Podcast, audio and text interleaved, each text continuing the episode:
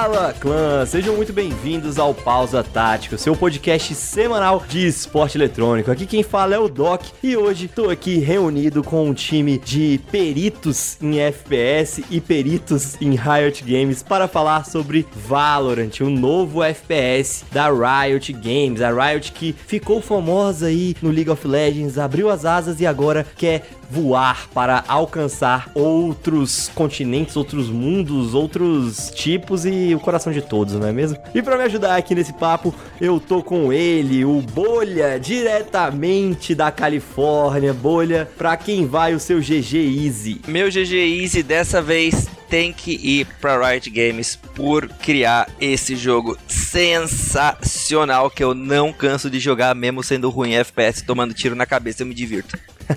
Boa.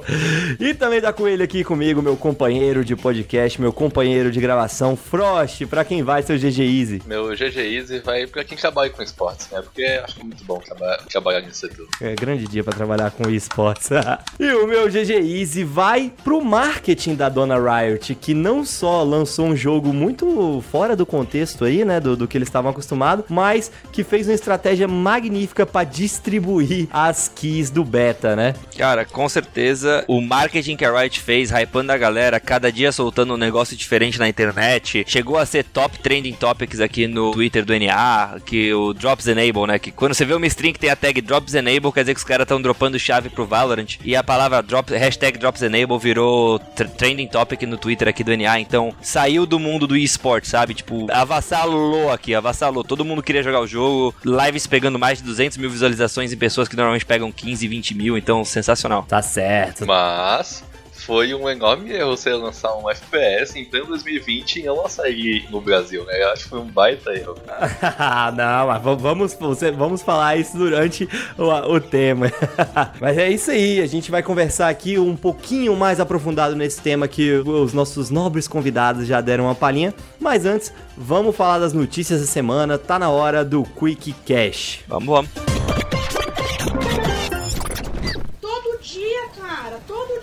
sai desse computador, cara! Vai tomar um banho!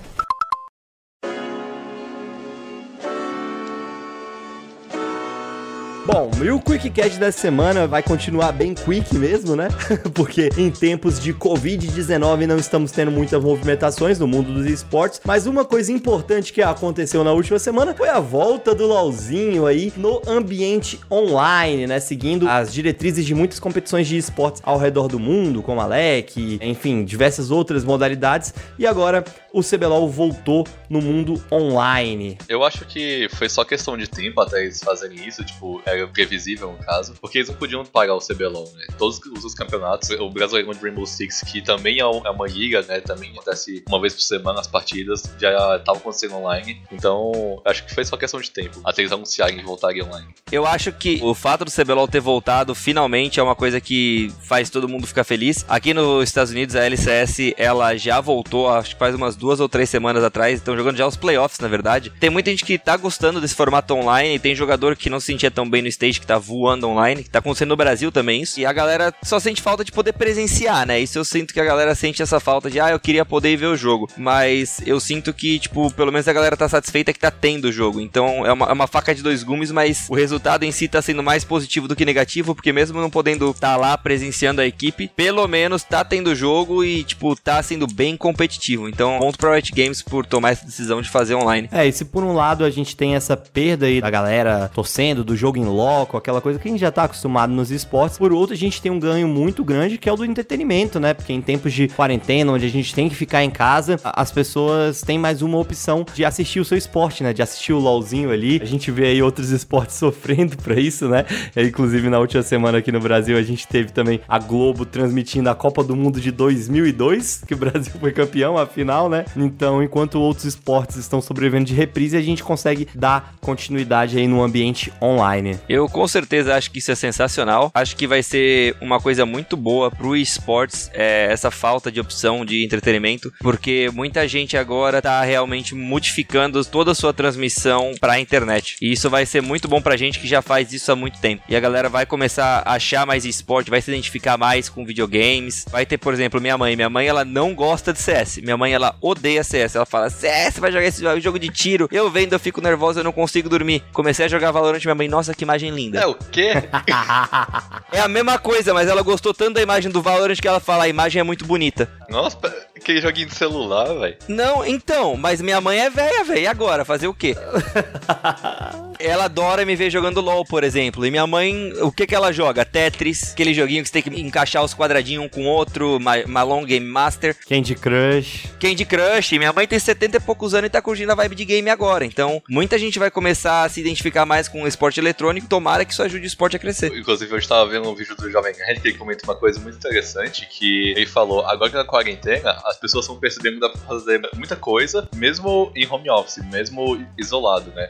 Muitas coisas que antes a gente tava só acostumado a fazer no presencial, a gente percebeu que dá pra fazer sim em casa e fazer com eficiência. E eu acho que isso depois da quarentena, depois do isolamento, vai, vai mudar um pouco as coisas. Sim, com certeza. E pegando um pouco do gancho do que você tava falando, Bolha, nessa semana vai sair aí, tá, tá quase pronto. Eu já tive o privilégio de poder dar uma espiadinha num texto maravilhoso do Vini, do nosso redator lá do eSports Brasil, falando justamente desse approach aí dos esportes sendo uma opção de entretenimento durante essa época de quarentena e como isso pode agregar até no pós, né? Quando acabar essa fase de isolamento, como isso pode ajudar aí os esportes a crescer justamente em públicos que às vezes o esporte não estava chegando ainda, né? Que nem a sua mãe, por exemplo. Com certeza. Falando nisso, eu acho que o eSports vai fazer uma diferença muito grande tanto no fator entretenimento como no fator de vou conhecer uma coisa nova para pessoas de mais idade, pessoas que não estão ligadas ao esporte, eles vão ter essa opção de conhecer uma área nova de entretenimento que eles não sabiam que existia. E também pegando o gancho que já foi falado, eu mesmo quando eu trabalhava de casa, que eu fazia coisa de casa, eu rendia muito mais. Essa quarentena vai ser boa para muito chefe que fala assim: "Você não vai trabalhar de casa porque você não faz nada". E perceber que muita gente vai acabar trabalhando melhor de casa e vai poder ter uma vida mais livre, tendo mais tempo, até mesmo para curtir o próprio esporte. É, eu mesmo tô doido pra voltar à rotina normal, voltar pro, pro escritório, porque trabalhando de casa eu tô trabalhando mais. Exato. E pra fechar aqui o QuickCast, só mais uma noticiazinha rápida, uma notícia boa pros brasileiros. Notícia que o Bolha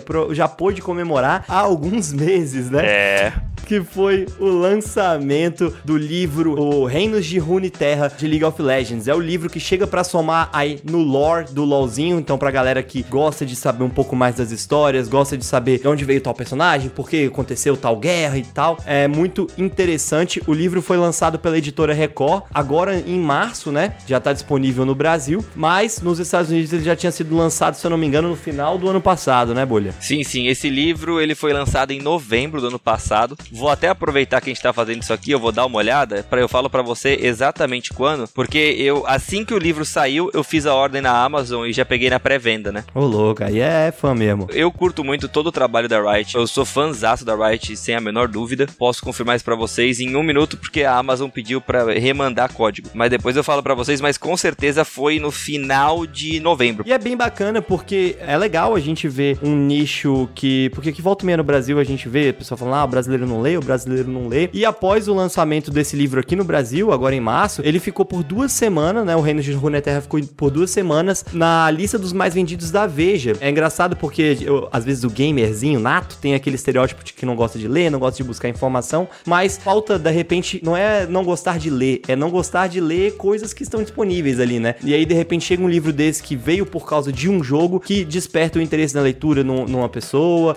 e aí depois ele tá lendo Harry Potter e se tornando uma pessoa melhor. Desculpa, Eu posso confirmar pra vocês aqui, o meu pedido foi feito no dia 26 de setembro e foi entregue no dia 5 de novembro. Aí, no comecinho. Uma coisa engraçada pra você perceber, eu fiz o pedido antes de ir pro Mundial e o, o livro chegou aqui quando eu tava no Mundial. Ô, louco. Cheguei do Mundial aqui, tava com o livro em casa. Uma vida traçada pelo League of Legends. Não é não? E com esse livro aí, fica a dica pra dona Ubisoft também, é pra expandir o universo do Rainbow Six. Exatamente. Inclusive, outro jogo, sabe outro jogo que provavelmente tá, tá prometendo ter um universo expandido, lore e muita coisa por trás? Essa ninguém quer saber, não. Ah, então vamos falar de Valorant.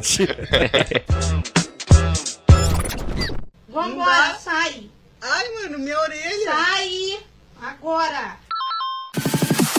Bom, rapaz, então vamos lá, vamos falar de Valorant, vamos falar do FPS que não sai aí da boca dos gamers, dos streamers e da comunidade em geral. Tomou de assalto na última semana, né? O Bolha até deu uma introduzida falando que ficou por muito tempo nos Trend Topics da NA. Sim, sim. O Valorant, que era conhecido como Project A, né, da Riot Games, a Riot que no, no final do ano passado, no seu evento de 10 anos, anunciou uma pancada de jogos novos e modalidades novas. Então, MMORPG, jogo de luta, jogo de FPS e o Project A, que agora a gente conhece o nome, que é o Valorant, talvez tivesse esse nome aí por justamente ser um, um, dos primeiros a serem lançados, né? Após o evento. O jogo é um jogo de tiro comum, um FPS, né? Que a gente já viu aí, tem diversos exemplos, e que mistura diversos elementos de outros FPS que a gente já conhece. Então tem ali a questão que o Frost já falou de algumas coisas bem parecidas, bem parecidas com CS, mas também pega um pouco emprestado algumas coisas que a gente já viu em jogos como Overwatch, por exemplo. Os personagens têm habilidades, etc. Mas o grande trunfo que parece que o Valorant está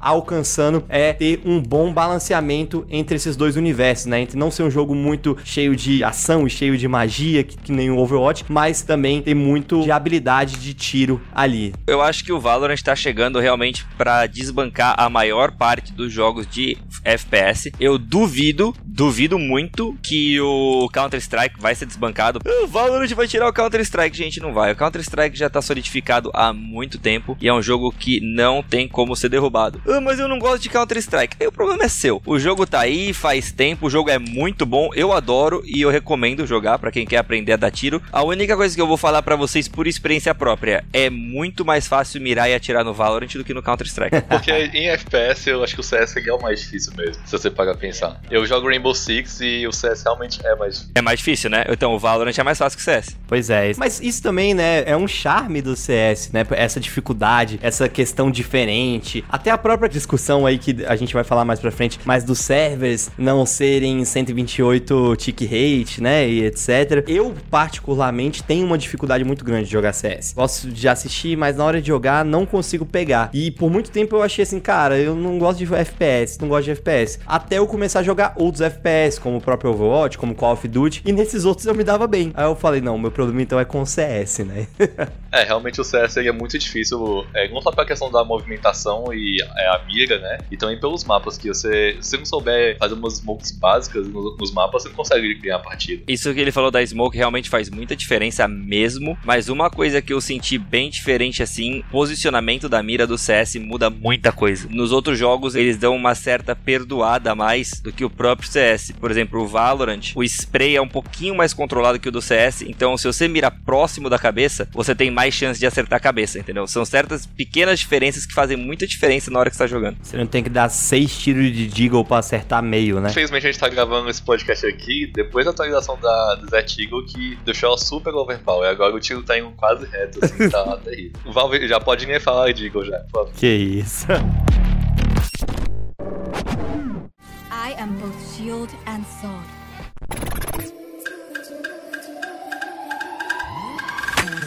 Pra gente falar um pouco mais, explorar um pouco mais aqui sobre o que a gente já viu, sobre o que a gente conhece do Valorant, vale frisar aí que a gente tem um guerreirinho aqui nesse podcast, né? O Bolha é um dos felizardos que conseguiu dropar uma aqui do jogo, então ele já tá testando. E basicamente como é o formato do jogo. O formato ele segue esse padrão de FPS, um time ataca, outro time defende, né? Em 5 contra 5, onde é muito parecido com CS algumas coisas nesse quesito, onde tem um time que ataca, tem ali um dispositivo que seria a bomba, né? Mas que no Valorant ele não tem esse nome, é Spike, Spike. Spike, pois é. Que é também uma maneira deles já tentarem deixar o jogo mais friendly, né? Porque o CS sempre teve esse preconceito de, ah, a gente tá jogando um jogo, eu sou terrorista, eu vou explodir a bomba. Então, eu acho que nesse ponto aí é um movimento muito inteligente da Riot Games. O jogo, como a gente já falou, ele é composto por 10, é, atualmente, né? Provavelmente vão ter mais lançados, mas atualmente são 10 personagens jogáveis que têm habilidades habilidades únicas. E esses personagens são chamados agentes, né, não, Bolha? Exatamente, são 10 agentes, cada um com quatro habilidades únicas e todos com uma função, não todos com uma função diferente, porém todos têm uma função dentro do jogo. Tem,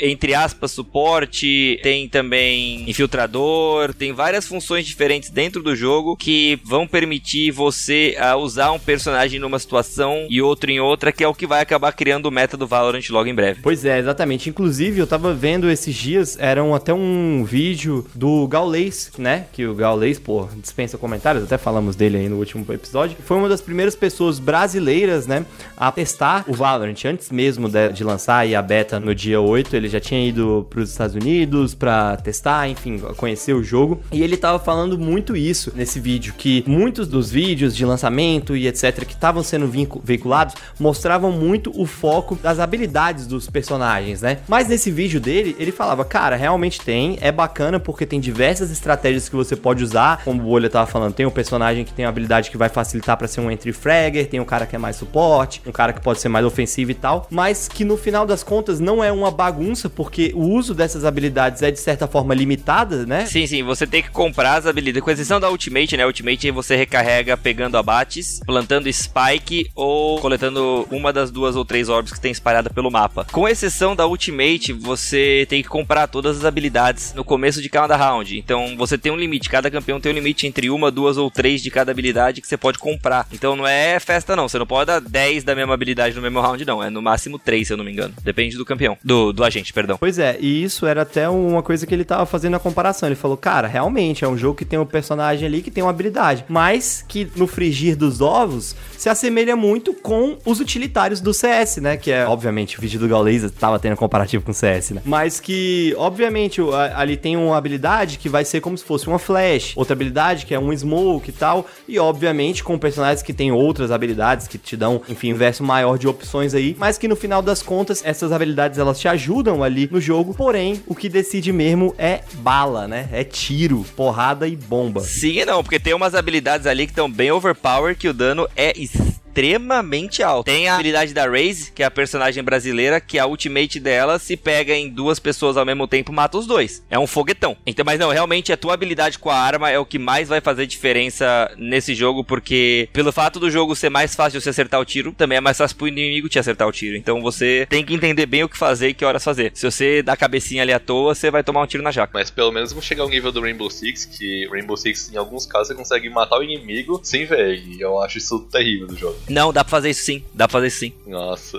No nível do Rainbow Six, eu acho Não, que não, não. O, nível, o Rainbow Six é o nível acima, realmente. Porque o Rainbow Six você pode abrir um buraco no chão e no teto, né? O Valorant não tem isso ainda. Não, e também tem a questão das câmeras. Você, você vê o inimigo o tempo todo. O CS, não, você tem que ver o inimigo na sua frente e ou você atira ou você morre. Você tem que colher a informação, é, né? o Rainbow Six você fica vendo câmera. Não, mas, por exemplo, o Cypher, que é um dos personagens, um dos agentes, ele tem duas habilidades que revela a posição. Uma é uma câmera que você pode botar em qualquer lugar do mapa, tipo, você tá no lugar que você tiver, óbvio. Você pega onde você tiver, você taca a câmera na qualquer altura que você quiser e você vira a câmera e, e revela os inimigos. E a outra que é a ultimate do Cypher, por exemplo, quando você mata um inimigo, você vê o corpo do inimigo no chão, você ulta o corpo do inimigo, você pega a mira do inimigo e você pode passar entre todos os companheiros de time e saber onde tá cada um. Ou seja, a habilidade wallhack e a habilidade Rainbow Six. É, mais ou menos. a habilidade wallhack é boa. Mas é, é habilidade wallhack, porque você entra na mira dos inimigos. Tipo, sabe quando você morre e você fica spec do CS? É a mesma coisa, só que tu pega a habilidade, tu ulta, tu vira spec do outro time. É bom que dá pra ver se o cara tá de hack.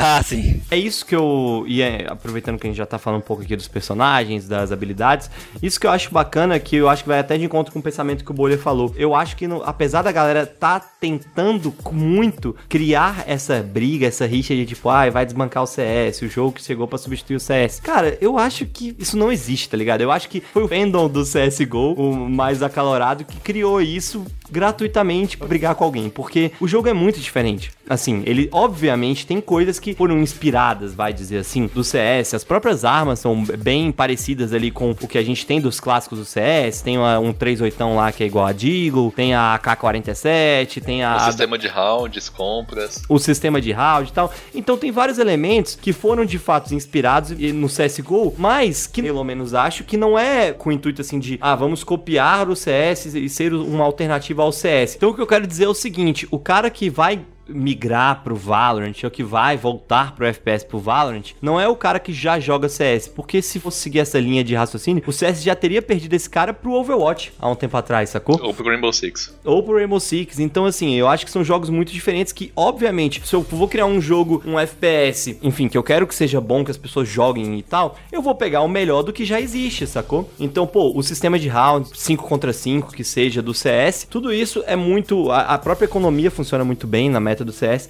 então não tem por que tentar reinventar a roda, entendeu? Eu acho que a galera tá querendo criar muito uma rixa aí que não tem muito porquê, não. Pelo menos a minha opinião. Mas você percebe que, de certa forma, é a história se repetindo? Porque, por exemplo, você comentou que o Valorant não é uma alternativa ao CS, né? E não é a proposta dele. Mas antigamente o LoL, você ia dizer que não era uma alternativa ao Dota? Então, pois é, mas o, o, o LoL não foi um jogo que chegou e quebrou o Dota, ou que é, fez o Dota ter grandes perdas. Ele simplesmente pegou o que tinha de melhor do Dota e fez do, de uma forma que era, eu não vou dizer melhor, porque não é. de, de, Quase eu ouvi ele falando isso, hein? Eu gravava, eu gravava isso. Mas exatamente o que aconteceu. Pegando o que tem de bom no, no Dota e falaram: ó, eu vou pegar isso aqui, vou implementar isso aqui e vou mudar para alcançar um público que não consegue chegar nesse daqui. É basicamente isso. Eu vou pegar o que tem de melhor desse jogo, fazer a minha versão aqui, melhorar um ponto aqui, melhorar um ponto aqui, botar uma outra coisinha a colar para alcançar uma galera que já não está indo para lá. Nesse meio tempo, obviamente que tiveram jogadores de Dota que transicionaram pro LoL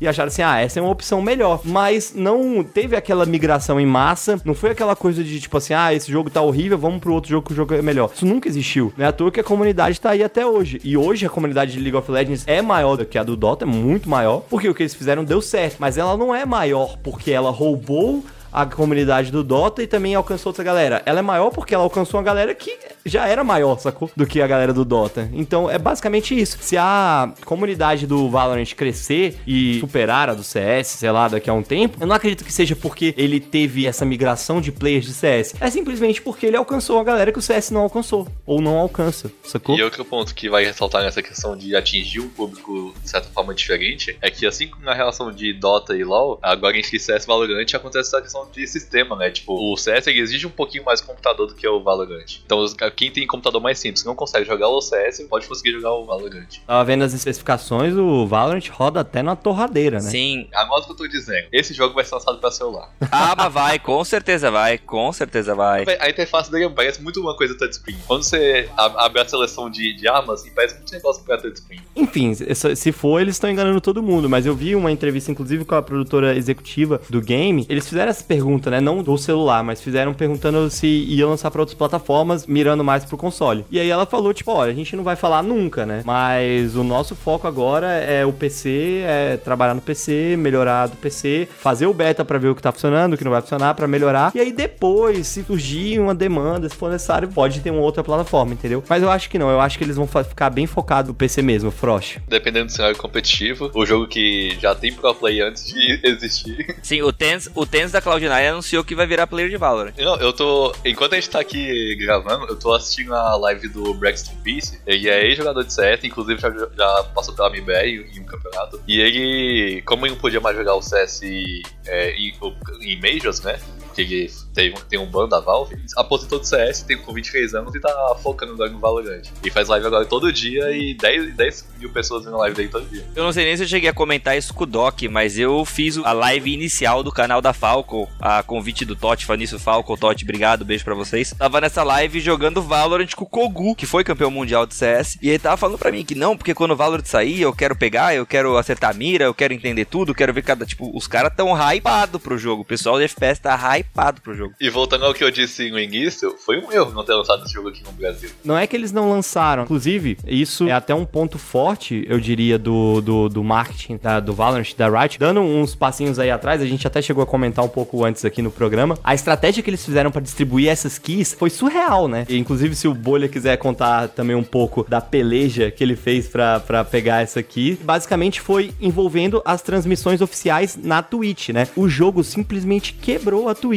Quebrou mesmo. Que o recorde anterior de visualizações de um game simultâneo era de 1.7 milhões de pessoas assistindo, que foi no, na temporada 10 do Fortnite, quando deu o buraco negro, né? Que a galera também fez uma jogada de marketing cabulosa, conseguiu juntar uma galerona assistindo ali pra ver o que ia acontecer. E a Twitch simplesmente, ou a Twitch não, né? A Riot, falou: já que a stream é a melhor maneira da gente alcançar o público que tá curioso, tá querendo saber sobre o jogo, a gente vai botar aqui essa galera e vai dropar as keys pra quem estiver assistindo há mais tempo. Enfim, tem várias métricas ali, né? Pra conseguir uma. E o Bolha foi um dos agraciados aí nessa estratégia, né, Cara, então, teve dois jeitos de conseguir aqui, né? A primeira foi dia 4, que eles lançaram pré-beta aberto, que foram só os criadores de conteúdo que tinham acesso. Então era o Yasuo, a Pokimane, o Tyler, o Summit. Só esses caras que são, tipo, mais parceirão da Riot mesmo tinham acesso. O Dr. Disrespect também, né? Ele pegou um, eu, eu vi, eu vi uma live dele. Exato. Só esses caras assim, tipo, Riot me ama e eu amo a Riot, sabe? E aí no dia 7, eles abriram todos esses parceiros e começaram a dropar a chave e estão dropando até hoje, né? O, como, que é, como você faz pra pegar essa chave? Você tem que pegar a sua conta da Riot, tem que ser uma conta do NA ou da Europa, tá? Tem que ser NA, Canadá ou Europa, só estão autorizados a jogar. Sei que existe VPN, mas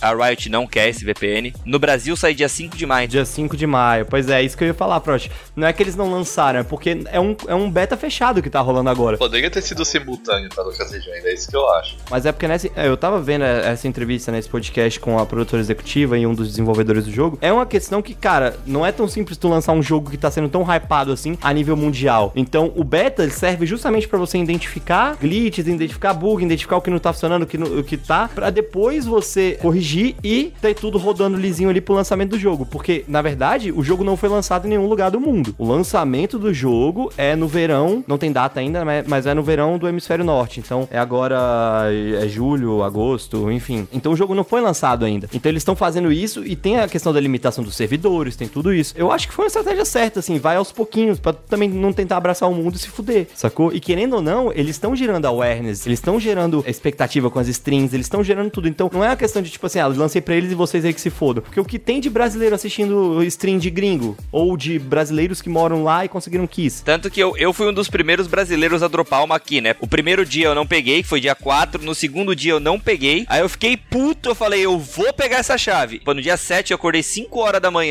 e falei, eu vou pegar essa chave. Qual parceiro da Riot que tá online? Aí eu abri a live do Voiboy e deixei aberta. Deixei aberta a live do Yasuo, deixei aberta a live do Voiboy e fui fazer minhas coisas. Quando deu 9 horas da manhã, eu tô falando com a minha mãe e falei, ah, eu vou no mercado aí, vou deixar o PC ligado pra tentar pegar uma chave desse jogo aí, não sei o que. E no que eu falei isso, eu virei e apareceu a notificação. Caiu uma chave. Foi da live do Voiboy, por acaso. E aí eu fiquei muito hypado. Na hora eu já gravei um vídeo pro YouTube, já foi pro YouTube. Pô, cara, aquele dia eu lembro que eu tava. Eu falei ainda pra mim, minha mãe, falei, vou fazer um arrozinho que eu não faço faz tempo. Vou comer aquele arroz quentinho, vou fazer uma carne desfiada, os bagulho que demora pra fazer pra ter um almoço legal, tranquilo. Cara, aquele dia eu comi miojo, velho.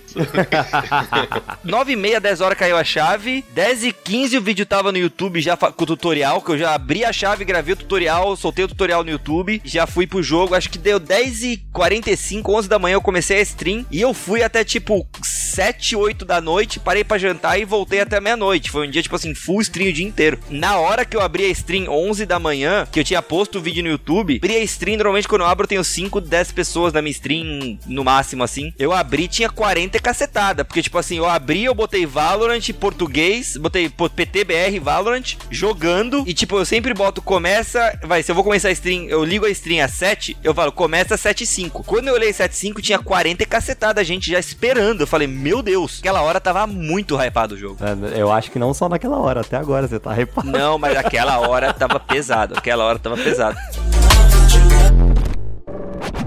Wherever they run, I will find them. Bom, e tem alguns pontos interessantes também do Valorant, né, que a gente não abordou ainda. Acho que o principal, meio óbvio, acho que pra gente, mas é que segue o mesmo modelo de negócios do League of Legends, né, que é o jogo ser free to play e ser monetizado a partir de itens cosméticos, né, que não influenciam diretamente a mecânica e na jogabilidade. Eles estão planejando já lançar um Battle Pass, que ficou famoso, agora parece que todo jogo tem que ter um Battle Pass, né? Até o, as desenvolvedoras que não sabem trabalhar com Battle Pass estão querendo enfiar um Battle PES de qualquer jeito, como é o caso da Activision com o Warzone, né? E vai ter muitas skins também, né? A princípio, skins de armas, né? Os personagens, os agentes, no caso, não tem skins confirmadas ainda, né? Tava vendo que eles ainda não sabem se isso vai ser viável ou se vai ser legal, até porque num jogo de FPS você mudar a skin do cara pode atrapalhar muitas coisas em termos de hitbox, enfim é, visibilidade, visão, pois é, então é mais complicado, mas as skins das armas já estão aí, né? Sim, já estão. Tem várias skins de várias armas já disponíveis. Tem algumas que você tem que comprar com RP, né? Right Points, que você paga dinheiro pro jogo e você pega o dinheiro do jogo. E tem algumas que você consegue por objetivos. Então você assina o contrato com um dos agentes e vai pegando experiência, experiência, experiência. E quanto mais experiência você pega, chega uma hora que você chega a nível 1, 2, 3, 4, 5 do contrato. Acho que o contrato, se eu não me engano, vai até nível 10. E acho que no nível 9 você você libera a skin das armas. Então, dependendo do agente, vai ser uma arma diferente, uma skin de arma diferente. E tem as que você pode comprar também. Só que a Riot já falou, se você, por exemplo, se você comprar todo o dinheiro que você gastar agora no beta do Valorant para comprar skin, esse vai ser devolvido para você quando o jogo lançar. Então, por exemplo, se eu comprei 100 mil Riot Points, eu vou receber 120 mil Riot Points na minha conta quando o jogo lançar. Por quê? Porque eles vão devolver o dinheiro que você gastou no beta mais 20%. Você já tá pensando em gastar 100 mil Riot Points? Não, porque agora eu tô sem trabalhar graças à quarentena. Obrigado. Obrigado aí, mundo, que começou com esse negócio. Malditos chineses! Eles querem acabar com a economia! Você sabia que o homem também nunca pisou na lua? Vamos, vamos começar as teorias da conspiração aqui. Deixa eu abrir o Valorant aqui. Ah, atualização no Valorant agora, por acaso. Deixa eu ver aqui direitinho. Eu falo pra você. Acho que 100 mil Riot Points, modo de falar, mas se eu não me engano, acho que 5.300 que é pra você comprar o pacote, que eles têm um pacote na loja agora, que sai o pacote de todos os pacotes roxos da arma. Todas as armas roxas. Não todas, mas algumas. O pacote está 5.300, se eu não me engano, isso é 50 dólares. Dá uma nota, hein? Porra, aí. Não, lembrando que, quando eu tô jogando LOL, que eu vou pegar o pacote de 15 mil RP, que é o maior pacote, aqui nos Estados Unidos é 100 dólares. No Brasil é 250 reais. Pra mim é mais barato comprar no Brasil, porque a conversão está absurda, do que comprar no próprio NA. Caralho, e não tem restrição de localidade? Não, porque meu cartão é internacional. Não, mas na conta, sua conta NA não bloqueia, não? Não. Ah, é o server, né? Pois é. Oh, aqui, aí sim. Por exemplo, aqui eu tô vendo os Valorant Points. 11 mil Valorant Points, 100 dólares. 5.300 350 Valorant Points, 50 doll. Os pacotes de skin, dependendo do pacote que você pegar, por exemplo, agora o que tá em promoção é o pacote coleção de luxo, que são aquelas armas vermelhas e prateadas, por sinal são lindas pra caramba. Faca vermelha, as armas vermelhas, tudo bonito. Tem a pistola, a Ghost, que é a USP, né? Judge, que é a mini shotgun, uma faca vermelha, uma AWP, que é o operador vermelho, a Spectro vermelha, que é como se fosse a MP5, né? MP10, esqueci o nome agora, e a Vandal vermelha, que seria a AK. O pacote inteiro dá 4,375. 4.375 Valorant Points. Na semana passada era a coleção River, que é a coleção roxa. Então, creio eu que na semana que vem vai ser a coleção Avalanche, que é azul claro, ou a coleção Ronin, que é aquela amarela com o desenho dos dragões. Então a cada semana tá trocando o pacote. Esse pacote aqui vai ser em torno de um pouquinho a menos de 50 dólares. Vai ser uns 45, 40 dólares você compra esse pacote. Na semana que vem eu acho que vai ser a coleção outono e inverno. que piada horrível, velho. Desculpa. They think I'm an old dog? I'll show them just how many tricks I know.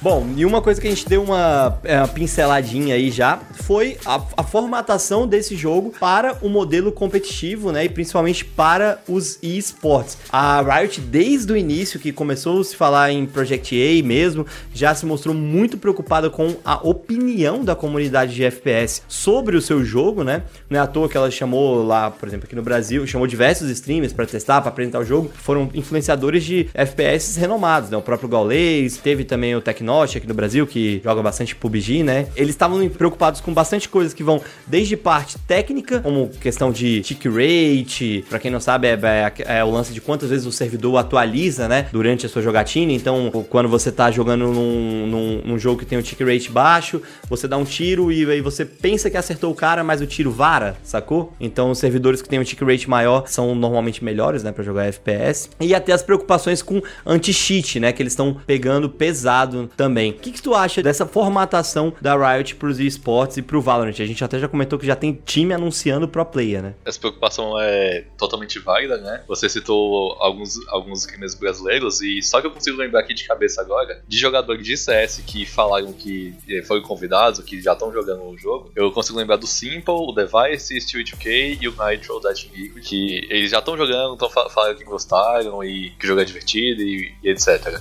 Então eles já estão há um tempo já captando essa opinião dos profissionais. O próprio Hakim tá jogando também, o Hakim que vem de uma família de FPS, né? É isso. E essa questão do server de 128 tick, no início do, do cast você tinha comentado isso, que no CS não tem. De fato, o CS não tem nativamente. O, os servidores da Valve não tem isso, mas se você jogar uma Gamers Club, ou Faceit, ou ECE, que são outras plataformas, aí sim você tem acesso ao 128 tick. Servidor da Ranked, né? Normalzinho ali, que você não, não consegue, né? Quando você vai até nas próprias LANs e tal, aí já é diferente, né? O negócio. Eu já joguei algumas partidas na Gamers Club e normalmente jogo mais no matchmaking da própria Valve, né? E a diferença do server de, 100, de 64 tick rate pro de 128 é tipo você jogar em 60 FPS e jogar em 120 FPS. É quase essa a diferença, assim. Se eu, se eu pudesse explicar como é.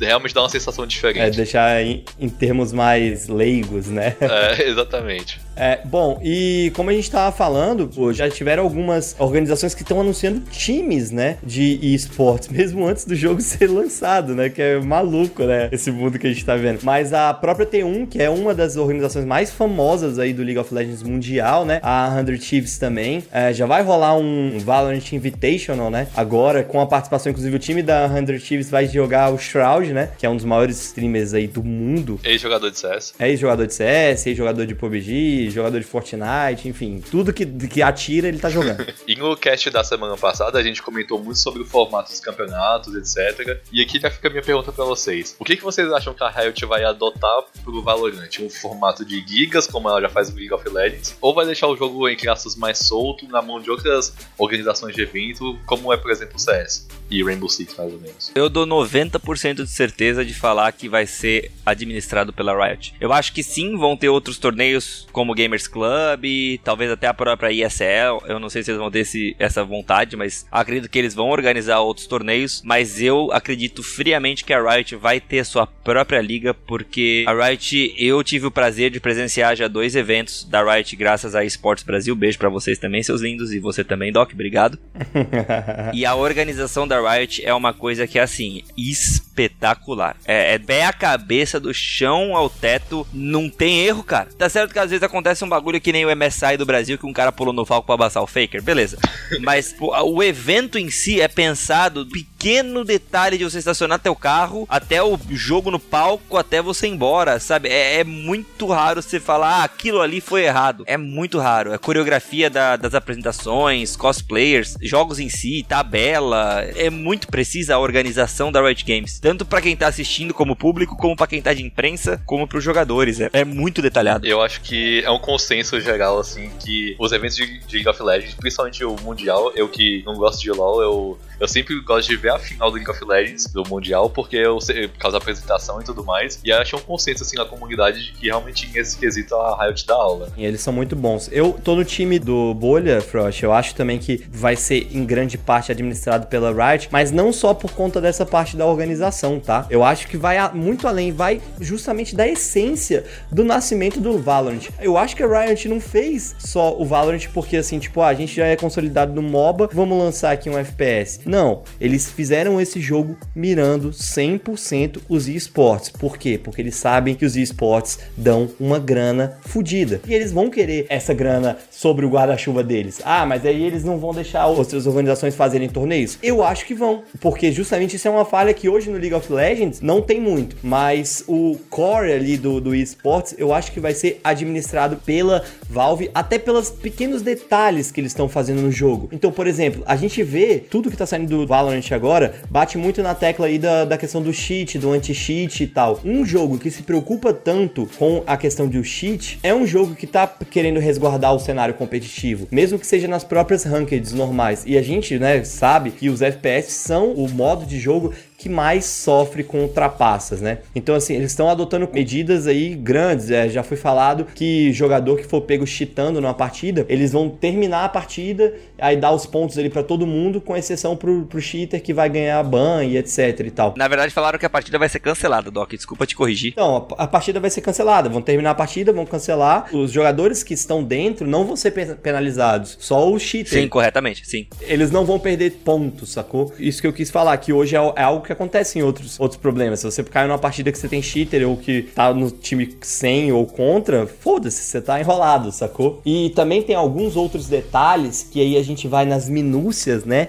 Nas pequenas coisinhas. Por exemplo, própria nomenclatura que eu comentei lá no início do jogo. Eles não têm spike, não, não tem bomba, né? Não tem a C4, é, é o spike, não tem a questão de terrorista contra não sei o que. Tem até um modo de você desativar o sangue dentro do jogo. Ah, mas que, por que, que você tá falando isso? O que, que você tem a ver com esportes? Porque, mano, hoje um dos maiores mercados de esportes do mundo é a China. E a China tem um problema gigantesco com o FPS. É muito difícil os FPS pegarem lá por causa das restrições e tal. O próprio CS já sofreu bastante, né, com a China, enfim, já foi cancelado, já voltou, enfim, várias coisas. E eu acho que o além de ser um jogo tão pensado para desempenhar muito bem no cenário competitivo, ele tá mirando um mercado global, ele tá mirando o mundo inteiro, sacou? Então, um jogo que é criado pensando nisso e sendo executado de uma maneira tão boa, eles dificilmente iam fazer tudo isso para falar, toma aqui, agora a gente criou tudo isso e quem vai colher os louros é você, ESL, é, sorria, sacou? Eu acho que não. Então, eu, eu, eu também acredito, não sei se seria um sistema de ligas fechadas, mas acredito que o guarda-chuva do core dos esportes do Valorant vai ficar em cima da, da Riot Games também. Sim, eu acho que por mais que você faça majors e etc, etc, o jeito que a Riot organiza um campeonato mundial vai ser bem-vindos ao Mundial de Valorant. E dane-se o que estão fazendo em outras empresas. Todo mundo vai querer ver o Mundial da Riot Game de Valorant, que nem Frost falou que ele vê, ele não gosta de League, mas ele vê a final do Mundial. E vai ser a mesma coisa pro Valorant. Não tem como alguém saber, saber que a Riot vai estar fazendo a final do Mundial e falar, ah, não vou ver, dane-se. Não existe isso. Outra coisa, a gente até tava comentando mais cedo daquela coisa, ah, copiou, não copiou o CS, vai desbancar, não vai desbancar. E aí o Frost até comentou, ah, que tem, tem, coisas que são muito parecidas, sistema de de economia. Eu não acho que nos esportes vai ser diferente. Eu acho que eles vão pegar, assim, o que já funciona no League of Legends, vão implementar pro, pro Valorant, mas vão pegar também outras medidas que, que dão certo em outros torneios. Então, sei lá, vão fazer, de repente, ao invés de fazer um torneio mundial, vão fazer dois torneios mundiais por ano, sacou? Igual o CS. Ou então, vai fazer um mundial, vai manter um mundial com as ligas regionais, mas vai fazer mais, mais torneios ao redor do mundo, como é no Dota, por exemplo. O Dota não tem as ligas regionais, né? Mas tem os torneios ao redor do mundo. Enfim, eu acho que a gente tá só começando, sendo uma ação muito calculada da Riot também, que eles não estão entregando tudo. Assim, ah, vai ser assim, vai ser assim, vai ser assado. Eu acho que isso não é porque eles não estão escondendo É que são cautelosos. Sim, porque eles estão de fato ainda aprendendo, estão vendo, eles estão ouvindo muito a comunidade. E cara, vocês mais que ninguém, todo mundo aqui que joga, sabe, mano, tem a união perfeita entre comunidade e desenvolvedora, o potencial do jogo ser um sucesso é enorme, sacou? Vide aí, por exemplo, o Fortnite, que, ok, não é um dos, dos cenários competitivos mais desenvolvidos do mundo, mas pra você jogar ali, que seja competitivo, seja normal, a Epic sempre teve muito próxima da comunidade, sacou? Seja pelas atualizações semanais, sejam por, ah, lançou uma espada que ninguém não gostou, rolou a galera reclamando, eles vão lá e tiram, sacou? Então eu acho que esse vai ser o approach que a Riot vai tomar também. Vai ouvir bastante a comunidade e vai querer, enfim, não tem como negar que eles não estão mirando os esportes, né? Não, não tem como. Ele já foi. Já foi um jogo que foi anunciado como. A gente vai fazer um jogo focado no competitivo. O anúncio deles foi isso: a gente quer competição. E eles estão conseguindo. E vão conseguir, porque o jogo é muito bem planejado. Eu gosto de comparar a Riot com a Marvel. Sabe, a Marvel, cinema, MCU? Eles fazem um filme, aí no meio do filme. Eu sei, mas tô querendo, tô querendo entender onde isso vai chegar. Não, o cara, tu vai, tu vai ver um filme, sei lá, tu vai ver o filme, eu não vou dar um exemplo que eu não lembro agora, mas tu vai ver um filme do Homem de Ferro 2. Aí uma pessoa viu e fala assim: Você viu que no meio do filme do Homem de Ferro 2, um cara tava usando um bracelete que é de tal herói, e quatro filmes pra frente o herói aparece e liga um filme com o outro? O jeito que eles planejaram o Valorant ele vai ser lançado desse jeito pra fazer esse passo, esse passo, esse passo, e daqui 10 passos, quando a gente vai fazendo a final do Mundial, vocês vão entender o primeiro passo. Vocês entenderam o raciocínio? Sim, sim. É um negócio muito planejado para daqui 10 anos, ou 10 anos não, mas daqui 10 passos tu entender o que eles estão fazendo no segundo passo, por exemplo. Ô, Frost, temos dúvida que temos o líder de um fã-clube aqui? Cara, eu gosto muito de Valorant, eu, eu não tenho como negar isso, eu relaxo muito jogando Valorant. E a galera da stream curte também de ficar dando risada, trocando ideia, porque eu sou ruim, né? Eu não, é, eu não sou o cara que vira e dá HS em todo mundo. Então, é, é legal porque dá pra dar risada, dá pra distrair, mas eu sei que a hora que começar o modo competitivo eu vou estar xingando geral, então normal, né? É, inclusive, o, a gente tava falando muito dos esportes aqui. O próprio modo Ranked da, do Valorant já foi anunciado que não vai estar disponível assim que o jogo for lançado, né? Porque eles querem que a galera entenda o jogo, aprenda o jogo antes de, de qualquer coisa, né?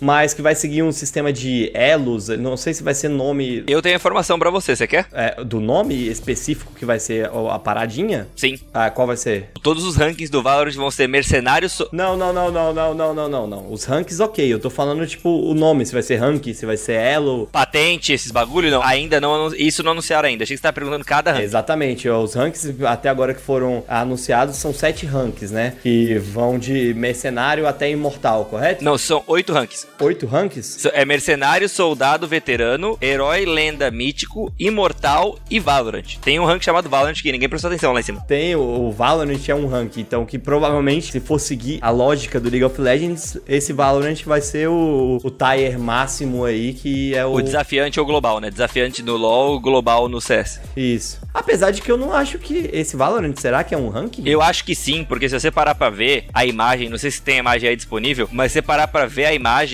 no que tu vê os rankings, não é o logo do Valorant, é um logo completamente diferente. E é como se fosse um troféu, então creio esse eu que seja o, o troféu máximo, entendeu? Vamos seguir cenas dos próximos capítulos para descobrir, então. Hum, o CS chama Global Offensive e a patente mais alta no CS chama Global. Coincidência? Acho que. Você não quer saber de estudar, você não quer saber de nada, você só quer saber desse computador, desse jogo. Mãe, não dá pra sair agora não. Dá pra mãe. sair agora.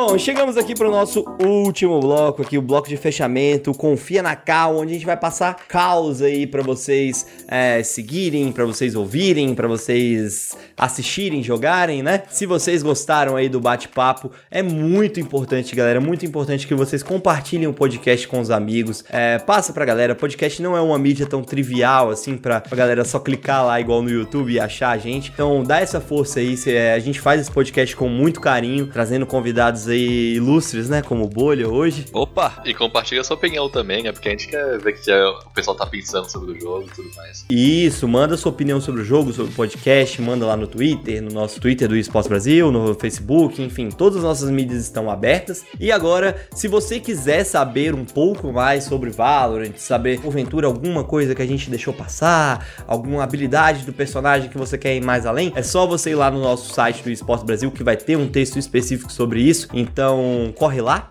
beleza? Eu vou começar o Confia na Cal dessa semana passando para o Frost. Frost, o que, que você trouxe aí pra galera é, desfrutar nessa semana? A minha recomendação dessa semana vai ser o aplicativo Notion, porque nesses tempos de home office eu acho que é bom se organizar e o Notion é um aplicativo justamente para isso, para você se organizar, dá para fazer lista de tarefas, dá para você usar funções do Trello nele. Então, a minha recomendação dessa semana. Excelente, excelente. Meu querido Bolha, qual vai ser a cal que você vai passar pra galera aí nesta quarentena? Cara, meu Confia na Cal vai ser um pedido pra futura comunidade de Valorant e um aviso pra comunidade de LoL, CS e qualquer outro esporte eletrônico. Aproveitem que o jogo tá começando agora, aproveitem que vocês não conhecem quase ninguém que joga o jogo porque o beta ainda não saiu no Brasil. Quando você começar o jogo, não seja tóxico, porque o LoL começou tóxico, o CS começou tóxico e hoje em dia tem gente que se xinga em vez de jogar. Tenta apoiar seu companheiro de equipe, tenta ensinar o que a pessoa não sabe de uma forma educada. E se você errar alguma coisa, fala eu errei, my bad e eu vou jogar melhor a próxima. Deixa o seu ego para fora, cria uma comunidade no Valorant do zero, de uma forma positiva, pra gente poder passar isso pro LoL, pro CS, pro, pro Rainbow Six e tentar fazer o esporte eletrônico crescer de uma forma positiva, porque do jeito que tá hoje, tá difícil. Excelente aí. Porque até escorreu até uma lágrima. Eu não sei nem mais o que eu indico depois dessa, Frost. Passando uma observação, eu, tudo bem, eu faço as brincadeiras em relação ao LoL, em relação a Hot Games e em relação a esse jogo também. Mas é claro que eu sei que não adianta zoar o jogo, porque senão vai acontecer o mesmo que aconteceu com o LoL, que muita gente zoou no início e hoje é o que é. eu não entendi se foi um pedido de desculpa ou um lamento. um pouco dos dois. A cal que eu vou passar essa semana também vai, segue um pouco a linha do bolha, não de ser uma cal maravilhosa e elaborada como essa, mas mais no sentido de ser uma cal comportamental, né? que em tempos de quarentena, em tempos de home office, a gente tem muitas pessoas trabalhando de casa, a gente tem pessoas que passam mais tempo em casa do que passariam normalmente. Então, essa dica vai especialmente para você que tá trampando, que está trabalhando no home office. São duas caus, basicamente. A primeira é: tire pelo menos uma hora de almoço, galera. Tire pelo menos uma hora de almoço. Não fique ali bitolado, porque quando a gente está em casa, às vezes a gente vai, come, ah, não tem muito o que fazer, eu sento no computador para descansar, mas ao mesmo tempo você já tá voltou a trabalhar, porque é o computador que você trabalha. Então, tente desligar quando você for almoçar, quando você estiver de fato fazendo seus descansos, tente ficar longe das atividades de trabalho. E quando eu digo atividades, é ficar longe até mesmo do computador e, enfim, de, do celular, da, das notificações. E também a segunda é bote um horário fixo para você trabalhar. Evite acordar mais tarde, assim, ah, tô em casa, vou começar a trabalhar 10 horas ao invés de acordar às 7 e meia, 8 e vou trabalhar até um pouquinho mais tarde. Não faça isso. Bote um horário fixo ali normalmente que você trabalharia normal. Comece na hora que você deveria começar e termine na hora que você deveria terminar. Porque nessas horas de home office, de ficar muito em casa, né, de isolamento social, é muito fácil a gente se perder, trabalhar demais ou achar que não está produzindo, que está sendo preguiçoso. Então, se a gente adotar ações como essas, é fácil a gente tentar programar o nosso cérebro aí para horário que eu estou trabalhando, eu estou trabalhando, horário que eu estou me divertindo, ou estou descansando, eu vou estar me divertindo ou descansando